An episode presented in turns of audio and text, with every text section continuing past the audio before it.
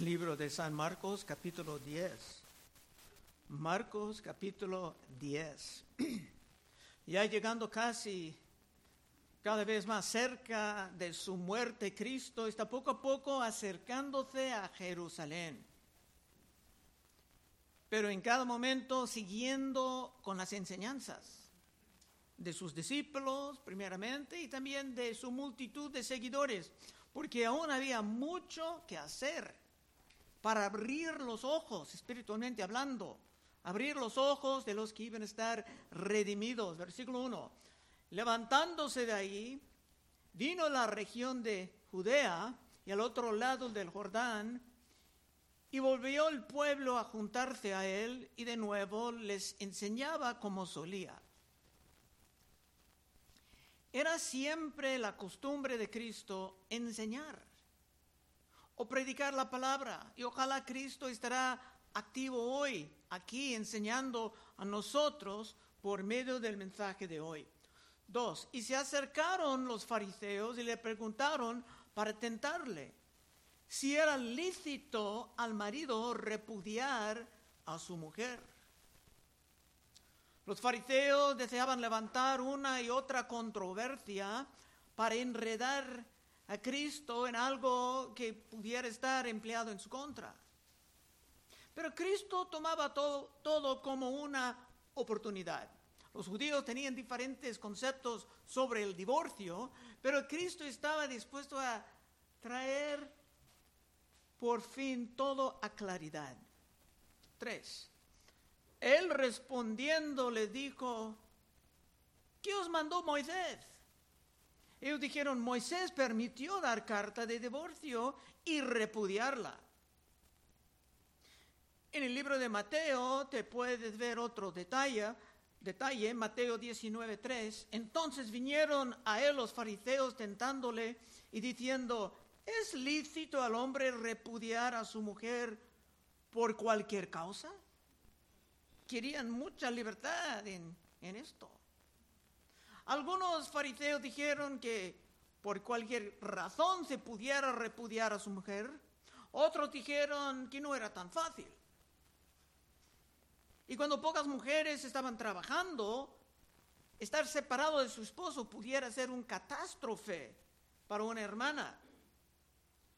Pero Cristo quiere regresar al pasaje en la ley de Moisés que ellos estaban abusando. Es Deuteronomio 24.1. Cuando alguno tomare mujer y se casarse con ella, si no le agradare por haber hallado en ella alguna cosa indecente, le escribirá carta de divorcio, se la entregará en su mano y la despedirá de su casa. Hay más detalles allá en el contexto, pero el punto no es que Dios estaba en favor del divorcio, sino que la ley era para controlar y restringir un mal que ya existía. En otra parte, en los profetas dice que Dios odia el divorcio, porque es una falta de respeto al pacto. Dios daba restricciones también sobre la poligamia, pero eso no quiere decir que Dios estaba en favor de un hombre tomando más de una esposa. Dios daba restricciones sobre la esclavitud, pero tampoco estaba en favor de aquella barbaridad. 5. Y respondiendo a Jesús le dijo, por la dureza de vuestro corazón os er-, escribió este mandamiento. Pero al principio de la creación, varón y hembra los hizo Dios. Por esto dejará el hombre a su padre y a su madre y se unirá a su mujer y los dos serán una sola carne. Así que no son ya más dos, sino uno. Los fariseos deseaban hablar del divorcio citando el libro de Deuteronomio, pero Cristo hablaba del matrimonio, citando los primeros dos capítulos de Génesis. Y hemos aprendido en el libro de Efesios que el matrimonio es una reflexión de la relación entre Cristo y su iglesia. hubiera sido bastante difícil para Adán divorciar a Eva y buscar otra mujer. Ni tampoco debe esto entrar en la mente de, ningún hermano o hermana de la fe. La palabra de divorcio ni debe de entrar en el vocabulario de una pareja cristiana en sus contiendas. Es ni, ni debe de entrar en tu mente aparte de unos casos extremos. Cristo dijo en Mateo 5:32, pero yo os digo que el que repudia a su mujer, a no ser por causa de fornicación, hace que ella adultere. Y el que se case con la repudiada comete adulterio. Solamente por la infidelidad se puede encontrar razones bíblicas para el divorcio. Y aún en estos casos muchas veces no se divorcian. Viene una reconciliación. Hay otro caso que Pablo presentaba para uno que estaba casado con un incrédulo que no quería quedarse con una esposa o esposo creyente, pero aparte de, esto, el divorcio está estrictamente prohibido. Nueve. Por tanto, lo que Dios juntó, no lo separe el hombre. No es por accidente, hermano, hermana, que tienes el esposo o la esposa que tienes. Si Dios ha unido dos personas, es algo sumamente grave decidir separarlas. 10. En casa volvieron los discípulos a preguntarle de lo mismo. Y le dijo, cualquiera que repudia a su mujer y se case con otra, comete adulterio contra ella. Y si la mujer repudia a su marido y se casa con otro, comete adulterio. Pero ¿por qué dice comete adulterio? Es que si separen, no teniendo ninguna base bíblica para la separación, entonces la separación no está reconocida por Cristo. Cuando haya muchos divorcios en una cultura, aún entre los cristianos, es porque la gente han apartado de su conocimiento del pacto que han hecho con Dios y su pareja y han caído en la trampa del egoísmo. Cuando se toma en serio los votos matrimoniales, hay menos fidelidad. Tal vez usted ha dicho algo algún día semejante a esto. Yo, nombre del novio, te tomo a ti, nombre de la novia, para que seas mi esposa, para tenerte y mantenerte de este día en adelante, para bien o para mal, en riqueza o pobreza, en enfermedad y en salud, para amarte y protegerte hasta la muerte nos separe, de acuerdo a la santa ordenanza de Dios. Es que muchos olvidan que han hecho tales promesas, pero Dios no ha olvidado esto. Y como su servidor, yo siempre estoy dispuesto a recordarte. 13. Y le presentaban niños para que los tocase. Y los discípulos reprendía a los que los presentaban. Los discípulos pensaban que Cristo era muy ocupado para una interrupción de bendiciones de niños. Pero en esto estaban bien equivocados. 14. Viéndolo Jesús se indignó y le dijo, dejad a los niños venir a mí y no se les impidáis, porque de los tales es el reino de Dios. De cierto os digo que el que no recibe el reino de Dios como un niño, no entrará en él.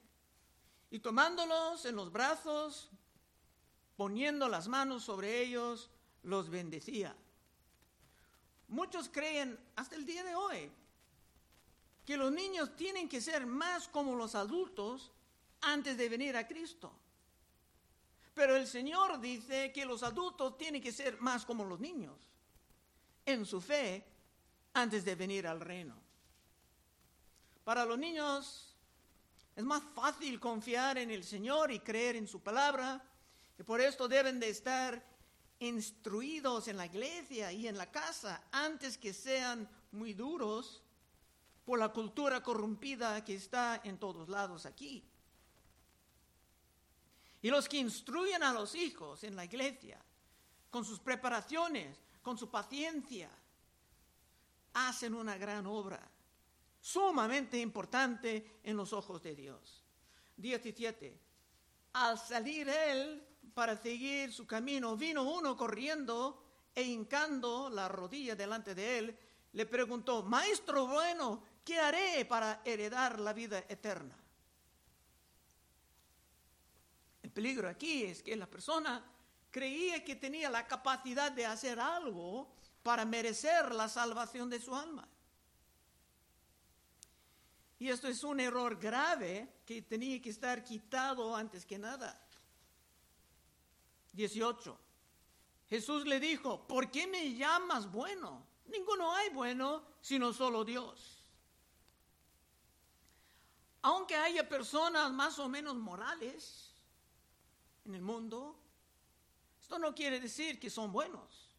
Solamente Dios es bueno porque solamente Dios es tres veces santo.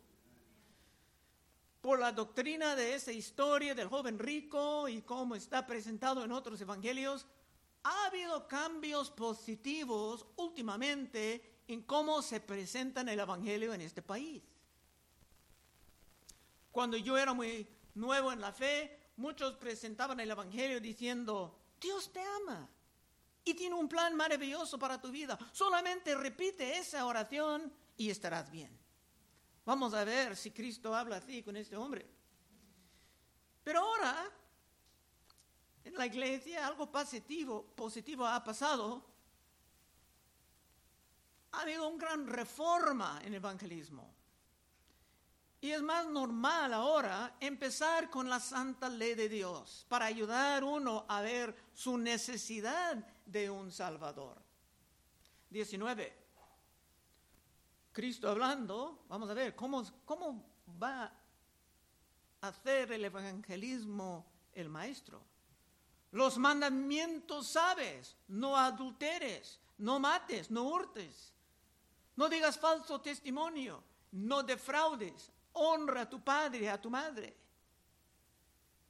Cuando uno empieza a pensar en los requisitos de la ley y la manera en que hemos quebrantado la ley, es más fácil normalmente sentir la magnitud de nuestros pecados.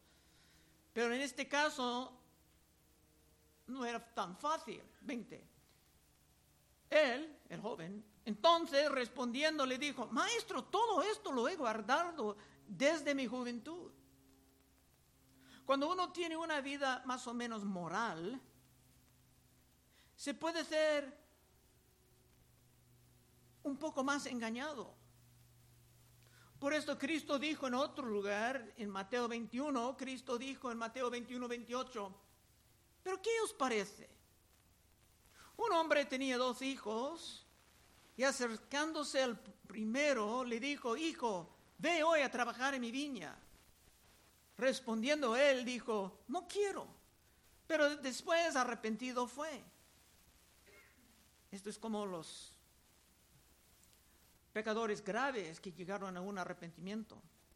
Acercándose a otro, le dijo la misma manera y respondiendo él, dijo, sí, Señor, voy. Y no fue. ¿Cuál de los dos hizo la voluntad de su padre? Dijeron ellos, el primero. Jesús le dijo, de cierto os digo que los publicanos y las rameras van delante de vosotros al reino de Dios.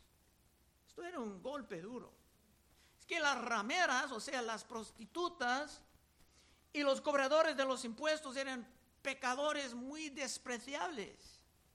Y Cristo dijo que ellos estaban entrando en el reino, mientras muchas personas morales, hasta religiosas, ni estaban entrando. No dieron necesidad de arrepentirse. Pero para el pecador grave es más fácil ver su necesidad de arrepentir. Que muchos confían en su moralidad personal y no pueden ver la magnitud del pecado que está en sus corazones.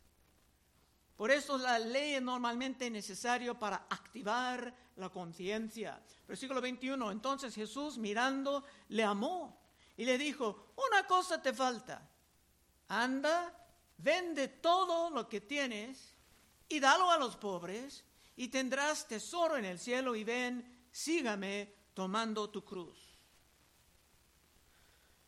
Bueno, Cristo no mandaba a todos que se venden sus cosas, sino que era algo necesario en este caso. No es pecado tener grandes riquezas, pero sí es pecado cuando estas grandes riquezas tienen a ti o tienen el lugar principal en tu corazón. Es que Cristo sabía que este joven estaba atrapado en la idolatría. Es que sus riquezas eran su Dios. Como dice Mateo 6:24, ninguno puede servir a dos señores, porque o aborrecerá al uno y amará al otro, o estimará al uno y menospreciará al otro. No podés servir a Dios y a las riquezas. Cristo, amando a ese joven, le dio su escape de la trampa. 22. Pero él, afligido por esta palabra, se fue triste, porque tenía muchas posesiones. Hermanos, esto descubre una gran paradoja en el Evangelio. Tenemos que predicar que la salvación es un regalo gratis, y es cierto. Pero también estamos ordenados en otras partes a contar el costo por seguir a Cristo. 23. Entonces Jesús, mirando alrededor, dijo a sus discípulos, cuán difícilmente entrarán en el reino de Dios los que tienen riquezas. Cristo no trataba de seguir hablando con ese hombre, le dejó, lo dejaba irse. Y no sabemos si tal vez, pensándolo más bien, se regresaba a la fe o no. Pero esto era un buen momento de enseñar sobre el peligro de caer en el amor del dinero, que es la fuente de toda forma de maldad, como dice en 1 de Timoteo 6:9. Porque los que quieren enriquecerse caen en tentación y lazo y en muchas codicias necias y dañosas que hundan a los hombres en destrucción y perdición, porque raíz de todos los males es el amor al dinero. Y nótalo bien, hermano, no dice que el dinero es raíz de todos los males.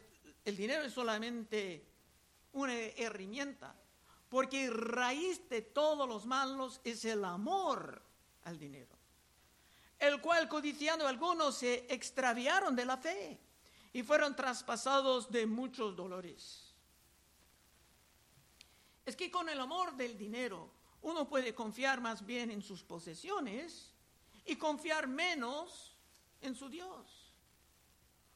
Uno puede confiar en sus inversiones, sus cuentas bancarias o hasta su moneda cripto que ahora está cayendo como un globo de plomo pero los pobres, pobres tienen que confiar en Dios, hasta para su pan diario. 24. Los discípulos se asombraron de sus palabras, pero Jesús respondiendo, volviendo a decirles, hijos, cuán difícil es entrar en el reino de Dios a los que confían en las riquezas. Más fácil es pasar un camello por el ojo de una aguja que entrar un rico en el reino de Dios. Es muy difícil, pero no es imposible. Pero los ricos que vienen a Cristo tienen que estar muy, muy atentos a la palabra, porque hay riesgos. 26. Ellos, sus discípulos, se asombraron aún más diciendo entre sí, ¿quién pues podrá ser salvo?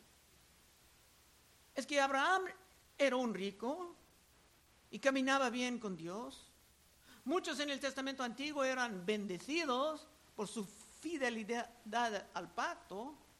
Y sabemos que los que caigan en los vicios de las drogas o el alcohol excesivo pueden terminar en las calles por su falta de recursos. 27. Entonces Jesús mirándolos dijo, para los hombres es imposible, mas para Dios no, porque todas las cosas son posibles para Dios. La salvación en todo caso, para el rico tanto como para el pobre. La salvación del alma siempre es milagro de Dios. Porque el pecado, el pecador anda como una persona muerta en su espíritu, con sus ojos, espiritualmente hablando, sus ojos están cerrados. 28. Entonces Pedro comenzó a decirle, aquí nosotros lo hemos dejado todo y te hemos seguido. Por supuesto, siempre Pedro tenía que decir algo. 29. Respondió Jesús y dijo, de cierto os digo que no hay ninguno que haya dejado casa, o hermanos, o hermanas, o padre, o madre, o mujer, o hijos, o tierras por causa de mí y del Evangelio, que no recibe cien veces más ahora en este tiempo casas, hermanos, hermanas, madres, hijos y tierras, con persecuciones, y en el siglo venidero la vida eterna. Bueno, este pasaje ha sido abusado mucho con los sudo predicadores en la televisión, que siempre tratan de separar a los hermanos de su dinero, pero su punto es muy, muy simple. Sí es verdad que siguiendo a Cristo te puede costar, especialmente si viene de una familia de mayormente incrédulos. Pero todo será recompensado no solamente en la vida venidera, sino actualmente en esta vida. 31. Pero muchos primeros serán postreros y los postreros primeros. Muchos que han tenido posiciones altas en el mundo no serán tan altos en el reino de Dios y veremos más de esto continuando. 32. Iban por el camino subiendo a Jerusalén y Jesús iba adelante Cristo iba adelante porque ninguno de ellos ni querían ir. Y ellos se asombraron y le seguían con miedo. Entonces, volviendo a tomar a los doce aparte, les comenzó a decir las cosas que le habían de acontecer. Cristo hablaba ya constantemente de la manera en que iba a estar abusado, ejecutado. Y aún así ellos estaban llenos de temor. Imagínate cómo serían si no han recibido tanta preparación. 33. Y aquí subimos a Jerusalén y el Hijo del Hombre será entregado a los principales sacerdotes. Está hablando de la obra de Judas. Y a los escribas y le condenarán a muerte y le entregarán a los gentiles y le escarnecerán y le azotarán y escupirán en él y le matarán, mas al tercer día resucitará. Muchos entonces, como ahora, estaban felices en seguir a Cristo como uno que pudo sanar, o como uno que pudiera multiplicar la comida misteriosamente. Pero esto jamás era el mensaje principal. Cristo vino principalmente para morir y para resucitar para los pecados de su pueblo. Esto era para muchos difícil de asimilar. Entonces, ¿cómo ahora? Es que el gran problema no era los romanos y su dominio sobre la tierra supuestamente santa, no, el problema era el pecado y la tiranía que el diablo tenía sobre los pecadores. Esto fue difícil para muchos entender entonces y es difícil para muchos entender ahora. Muchos ahora solamente buscan a, un Cristo para resolver un problema de salud o de relaciones o de un problema económico. Pero en las escrituras la verdad siempre está presente. Por ejemplo, en Isaías 53, 4. Ciertamente llevó Él nuestras enfermedades. Está hablando de Cristo, siglos antes. Y si sufrió nuestros dolores y nosotros le tuvimos por azotado, por herido de Dios y abatido. Mas Él herido fue por nuestras rebeliones, molido por nuestros pecados. El castigo de nuestra paz fue sobre Él y por su llaga fuimos nosotros curados. Todos nosotros nos descarriamos como ovejas, cada cual se apartó por su camino, mas Jehová cargó en él el pecado de todos nosotros. Los judíos eran más interesados en recuperar la gloria del tiempo de Salomón o de David en un reino terrenal. 35. Entonces Jacob y Juan, hijos de Zebedeo, se le acercaron diciendo, Maestro, querríamos que nos hagas lo que pidiéramos. Los que son padres saben que esta es la manera en que muchos niños presentan sus peticiones a sus padres, quieren que dicen sí antes de entender de lo que se trata. Si los jóvenes hacen esto es muy inmaduro. 36. Él le dijo, ¿qué queréis que os haga? Ellos le dijeron, concédenos que en tu gloria nos sentemos el uno a tu derecha y el otro a tu izquierda. Estaban pidiendo posesiones muy altas. En otra parte dice que su madre vino con ellos y que ella era de la familia de María, la madre de Cristo. Pero sus mentes aún no estaban entendiendo la naturaleza del servicio al Señor. Ellos solamente pensaban en la gran autoridad, posiciones, influencia. 38. Entonces Jesús le dijo, no sabéis lo que pedís. ¿Podéis beber del vaso que yo bebo? ¿O ser bautizado con el bautismo con que yo soy bautizado? Ellos dijeron, podemos. Jesús le dijo, a la verdad, del vaso que yo bebo beberéis, y con el bautismo con que yo soy bautizados seréis bautizados. Pero el sentaros a mi derecha y a mi izquierda no es mío darlo, sino aquellos para quien está preparado. Cuando hablan del vaso o del bautismo que Cristo tenía que experimentar, estaba hablando de los sufrimientos en el servicio a Dios, que a veces son muy fuertes. Pero estos vinieron con mucha presunción y con mucha manipulación trayendo a su madre, como es evidente en el libro de Mateo.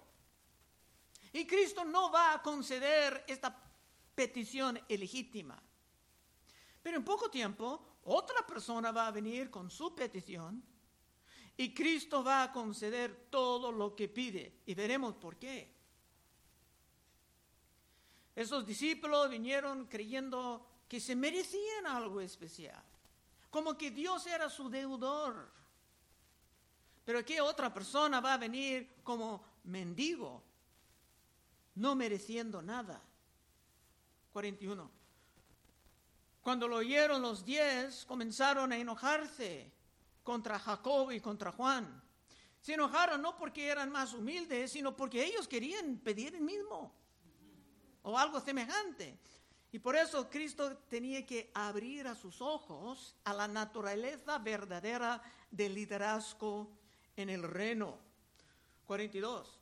Mas Jesús llamándoles le dijo, sabéis que los que son tenidos por gobernantes de las naciones se enseñorean de ellas y sus grandes ejercen sobre ellos potestad.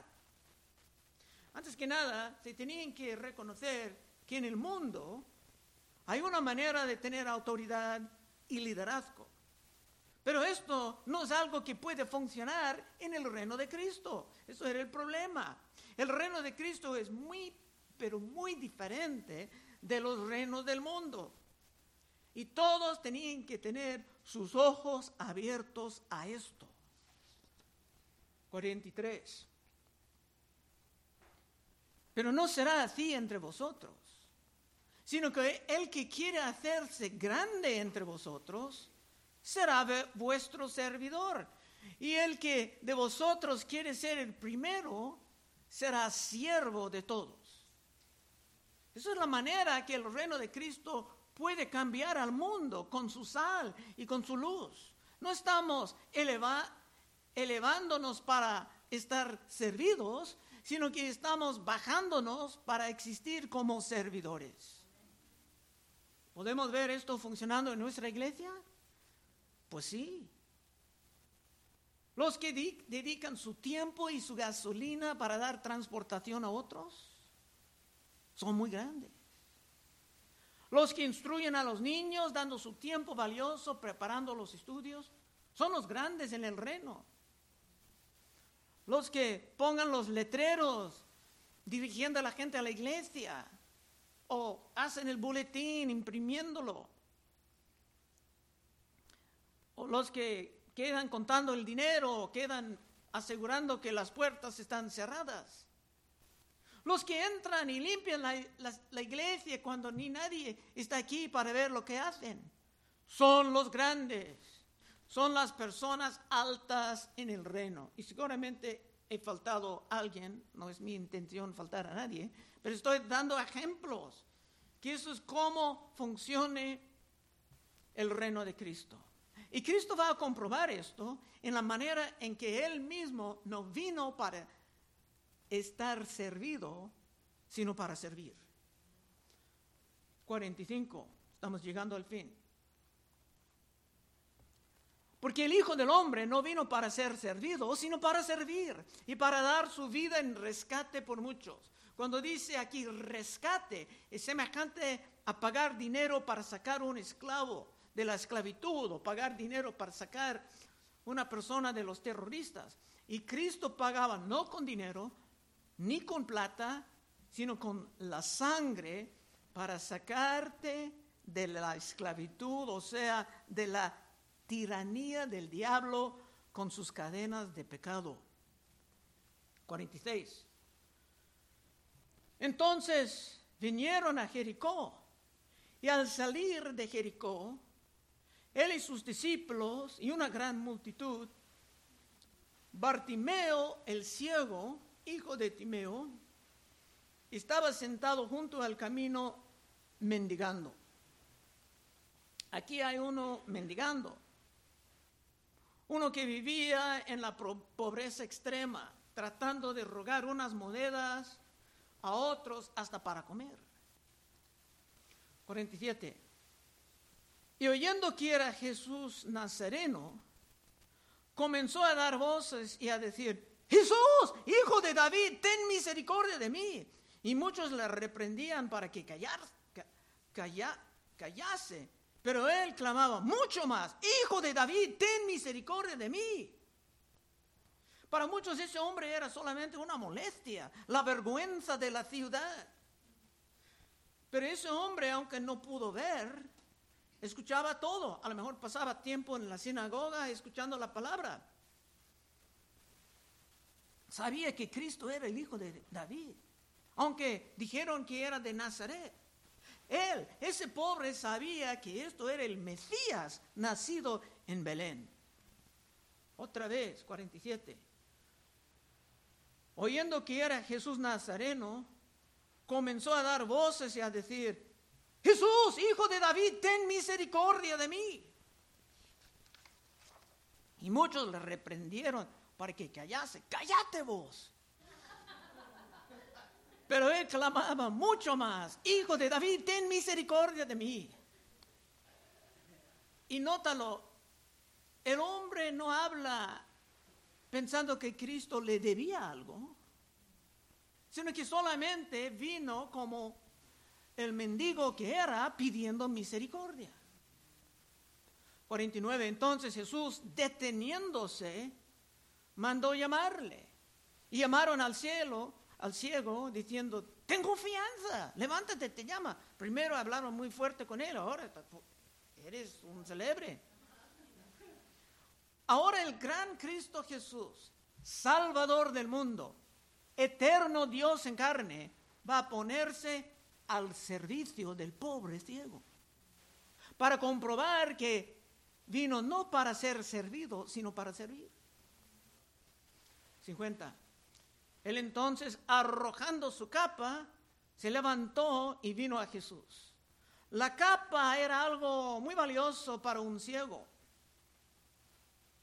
Pero ese hombre era tan lleno de, fe que sabía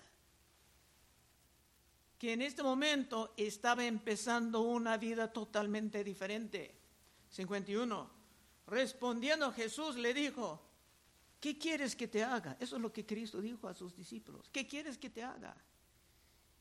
Y el ciego le dijo, maestro, que recobre la vista. El hombre simplemente deseaba trabajar, estar útil, tener una vida normal. No pedía un lugar alto en el reino. Último verso, 52. Jesús le dijo, vete. Parece brusco, pero no es. Vete, tu fe te ha salvado. No dice tu fe te ha sanado. Tu fe te ha salvado. Sus ojos estaban sanados también. Y enseguida recobró la vista y seguía a Jesús en el camino. Cuando Jacob y Juan vinieron, Cristo preguntaba, ¿qué queréis que os haga? Y tenía que negar su petición por su presunción, creyendo que Dios le debía esas posiciones de gloria. Pero ese pobre ciego, pidiendo solamente la misericordia, conseguía lo que se pedía. Conclusión.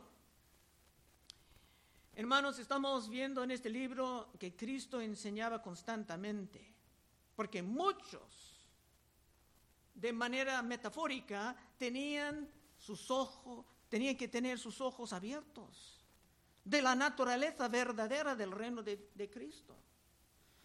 Y si tú quieres vivir conforme a lo que es la verdad, y no conforme a posiblemente muchos conceptos falsos que has formado escuchando diferentes opiniones por muchos años, puedes pasar al frente en unos momentos y oraremos contigo. Vamos a orar. Oh Padre, te damos gracias por las muchas cosas prácticas que tú estás mostrándonos en este libro, muchas cosas bellas, Señor. Ayúdanos a recibir y estar transformados para brillar la luz en un mundo oscuro que está perdiendo toda su esperanza. Úsanos, Señor, pedimos en el nombre de Cristo. Amén. Bueno, hermanos, estaremos enfrente.